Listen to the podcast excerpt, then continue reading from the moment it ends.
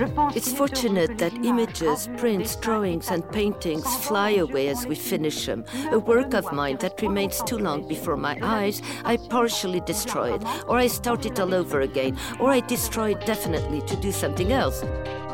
Great Women in Art is a podcast produced by Aware, Archives of Women Artists Research and Exhibition, in collaboration with the INA with the support of Maison Veuve Clicquot and the Ministry of Culture for Délégation à la transmission des savoirs et à la démocratisation culturelle.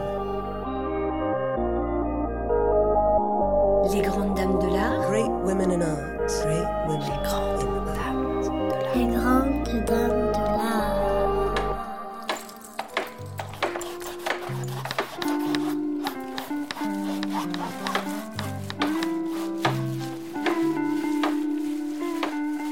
podcast Les Grandes Dames de l'Art, Great Women of Art, gives a voice to the women artists of the 20th century. They talk about their work, their life, the world around them, and their achievements. Let us search for their presence, their secrets. Let us rediscover the hidden stories of women artists through their voices. To close the chapter on Surrealist women after Leonora Carrington, I want to listen to Valentine Hugo's voice. She was born in 1890. Her maiden name was Gross. The daughter of a professional pianist, she grew up in a cultivated family. She started attending the Beaux Arts in Paris in 1907, one year after the prestigious school opened up to women. In 1909, she took part in the Salon des Artistes Français. In those young years, she was interested in dance and music. Drawn to the theatre, she made many costumes and sets, regularly collaborating with the most famous theatre directors and choreographers of her time. She was close to the composer Erik Satie, but also to literary and media figures such as Jean Cocteau she had a special relationship with Cocteau. In a letter, he wrote to her, You were born marvelous, like others are born cruel or ugly. You're like a breath of air. You instantly make me feel better. In 1919, she married Jean Hugo, the great grandson of the writer Victor Hugo. Valentine introduced him to her theatre friends the people of the avant garde, and some surrealists. In 1931, she became André Breton's mistress. She got divorced a year later. For a couple of years, she became one of the rare women to be officially introduced into the Surrealist circle. She was making installations by collaging found objects. She was part of the famous Surrealist exhibition at the Pierre Colle Gallery in 1933. Her works were presented next to works by Man Ray, Giacometti, Marcel Duchamp, Salvador Dali. At this period, she was also painting many portraits of her circle, always by memory. In these paintings, faces and silhouettes are entangled in tight lines, which draw a sort of aura or mental landscape around the subjects. Valentine Hugo, a full blown artist, suffered like many other women artists from only being mentioned on the radio as a witness. She was often asked about her relationships with Paul Éluard or André Breton, but never about her art or her worldview. She was first interviewed properly in 1953 at the age of 63. As was usual at the time, the questions were given beforehand, and Valentine Hugo's answers were prepared and particularly precise. René Wilmot produced the program Plein Feu sur les spectacles du monde, Spotlight on the Shows of the World, from 1947. Many varied people were interviewed. This interview of Valentine Hugo, recorded in 1953, expressed her very personal conception of fantasy. Surrealism is not just being part of a movement, but having an outlook on the world, a singular way of thinking, creating, and expressing yourself. Fantastic ballet, like fantastic literature, painting, and music, will always rise from its ashes, since from the still warm greyness of its extinguished fires, imagination will always rush to its multiple and unceasingly renewed illusions through harmful or splendid adventures. But the practice of the fantastic, if I dare say, still scares some people. Those are afraid of their imagination afraid of being dominated by it, afraid of becoming sick or crazy. It can happen. There are many examples of it, but isn't genius worth it? If imagination were kept on a leash, however, or bridled once and for all, there would be no real future. The love of the extraordinary invites creation. The fantastic is one of its most beautiful discoveries. But we must never forget that the plausible of some creators is sometimes more fantastic than the wonderful of others. The program Couleur du Temps, Color of Time, produced and presented by Georges Charbonnier and directed by Alain Trutat, made about 20 interviews over its time. Valentine Hugo was the only woman artist ever to be invited. This 1953 interview is the only one that gives her a proper place as a creator and takes interest in her art practice. Georges Charbonnier starts the interview by mentioning the idea that there is masculine painting and feminine painting, and that there should be a distinction between male and female art. But the journalist terminates this idea he doesn't agree with and says, They are artists. And then Behind this microphone, we don't have Valentine Hugo, woman painter, but Valentine Hugo, the painter. A painter with a particular place. This masculinization was not rare at the time.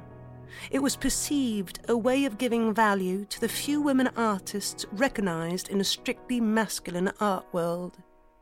Valentine Hugo describes her transition into surrealism like many members her practice is between painting and poetry. I remember when I was briefly part of the Surrealist movement in 1931, 32, 33. I said one day to André Breton, who had come to see in my studio the portrait uh, that I had imagined of Arthur Rimbaud, I dream of being something between the poets and the painters.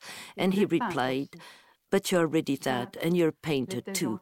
Was I still a painter? Was I already a painter, or was I finally a painter? I didn't know exactly, because I had taken on the habit, which was said to be anti painter, of nailing or sticking on my paintings many things foreign to paint. However, Picasso, then Max Ernst, and so many others had long since placed materials of all kinds papers, fabrics, wood, and various objects and their paintings, whose unusual presence increased the violence of their intentions. I admire Picasso and Max Ernst a lot, and from them I certainly got these passages of forms into each other, like the ideas that go through my head. I'm determined to continue painting, writing, tracing, digging, embedding, nailing, whatever I please. I don't care about the processes, the instruments used, as long as what I want to create takes shape. Delacroix said that painting was the art of producing illusion. The illusion of what we imagine in our time can be produced with anything. An artist abandoned on a desert island will make his paintings with rubbed grass, sand, slug, slime, blood, or crushed egg. The result alone matters, and it will be a masterpiece if this artist has genius. Valentine Hugo attempts to describe what she calls real painting and shares her desire to make expressive art that goes further than appearances and interrogates inner life. Painting draws its beauty only from itself and keeps shouting, I'm here, you see how beautiful I am, you see this pure cobalt and this bright vermilion and this intact ochre with a bit of white, of course, to soften it a bit. Yes, what I call painting, painting is the most difficult, the most aristocratic, the most divine, and I've always looked with admiration and desire at the art of painting, which is poetry and music, because it is great painting and nothing else. I like to express in my paintings and drawings what a face, an eye, a hand, an animal, a tree, an object says from within, radiating outwards. But I would like not to disappear without having found myself something new in the harmony of lines and colors, technically speaking. In parallel to her painting collages, the artist worked with lithography and dry point engraving. She made her own prints and insisted on the importance of this manual task. She illustrated numerous poems and texts for Éluard, with whom she was close, but also René Char, Arthur Rimbaud. She called her drawings scribbles because they didn't use straight lines or geometrical shapes. They unfolded freely, surrounding shapes more than drawing them. I have to admit that I don't like straight lines that cross and intersect at right or acute angles. That's why I often make drawings that look like writing. It turns and whirls endlessly, sometimes without beginning or end. In truth, I scribble, and it's in my engravings that the scribbling reaches its peak. I go round in circles with the engraving point, just like when I drew long tangled hair on the princesses and shepherds of the Epinal prints of my childhood their hair always disheveled, like a ball of yarn unwound by a cat and hanging low. If you look with a magnifying glass at all the engravings I made to illustrate the poems of Paul Éluard, René Char, Rimbaud, and a novel by Sade, you will see nothing but scribbles. And yet, from a distance, it all takes shape, even with lithography. For Roger Peyrefitte's Les Amitiés Particulières and for a novel by Jacques de Lacretelle, I worked like that with the crayon on, on the stone. And this is how, as of next year, when I'm finished with the immense work for Monteverdi's Orfeo at the opera, I will scribble my dreams and memories to engrave them. This, along with a few portraits and some unexpected paintings, will be all I do, I hope, for the rest of my life, since I engrave my images in solitude and print them myself on press. No one will see these dreams and memories until they are irrevocably and irreparably printed on paper. This big work will amuse me immensely. Indeed, I believe you make your own print tirage. For a woman, it's a huge effort. Yes, the press is hard to turn, the plates are hard to wipe, the engravings are hard to cut, but it's exciting to do everything yourself.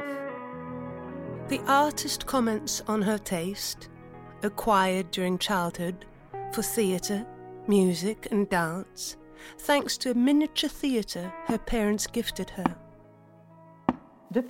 Since the age of six or seven, my father, who was a musician, had made me a large shadow puppet theater, and I used to move the puppets under his directions while he spoke, sang, and accompanied on the piano fantasy roles that went from The Temptation of Saint Anthony to Puss in Boots through the Hind in the Woods. One day I broke the frosted glass against which all these black silhouettes were moving, cut out like lace with luminous open work. You see, black goes back a long way, and my shadow theater became a real theater. I had as a model the sets I would cut out from Epinal prints, and I made my own dolls, their clothes, and even their wigs. My parents often took me not only to concerts, but also to the theater matinees at the casino of the town where I happened to have been born. And throughout my childhood, until my other studies became more serious, I made up sets and costumes I invented lyrics and music and acted out for myself in front of a mirror that reflected the stage of my theater, everything that crossed my mind. My characters that I held by strings were probably rather clumsy, but for me the illusion was there. When I got married, it was quite natural for me to cut out and assemble to the scale of the theater the little models that Jean Hugo then painted. In truth, any theatrical invention must produce a sensation, a commotion, a shock, even, of something never heard, never seen before. If there is no shock, good or bad, and the bad ones often turn out to be the best ones later on, if you don't have a certain violence of contact, rapture, detestation, enthusiasm, the work can be filed away in the daily grind and flow of mediocrity. I must also say that the one who creates a work, contrary to what the public still believes too often, never makes fun, neither of the authors, nor of the public, nor of himself. If he fails, too bad for him, but it's better to invent an air than to cautiously rehash the already done by rearranging it. The theater is the ideal place to create because, however violent, the contact with the public is always productive. Rage as a reaction is productive in one way, admiration and faith are productive in another way. Valentine Hugo describes with great precision her work process. She destroyed a lot of it, pushing her sketches into unknown directions, mentioning the strength of inspiration. You can feel she was a person inhabited, almost haunted by art. Her strength in work and her determination are very perceptible.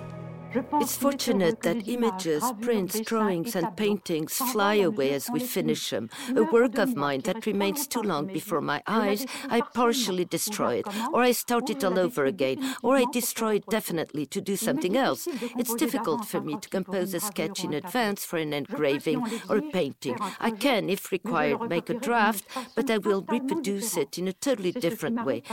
This is what happens to me, for example, with theater sets. I design prototypes they're seen, they're approved. If I get my sketches back before their final execution, I make new ones. I can't help it.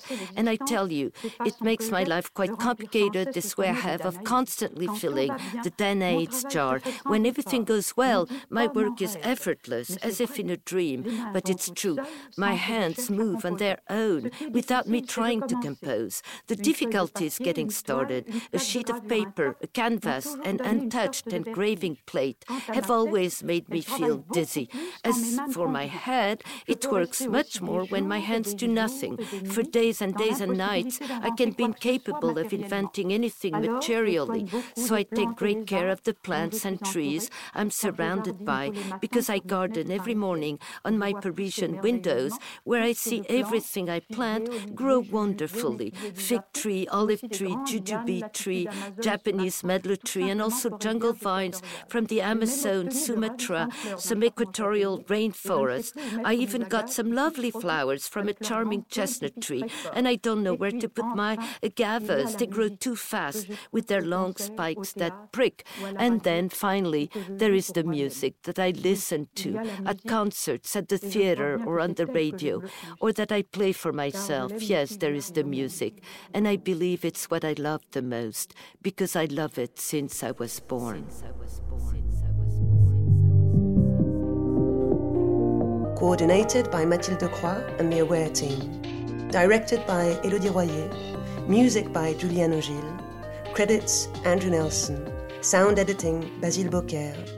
Scientific advisors Catherine Gonard and Marjorie Micucci. Translation of the artist's voice Eve French voice Camille Morino. English voice Lou Doillon.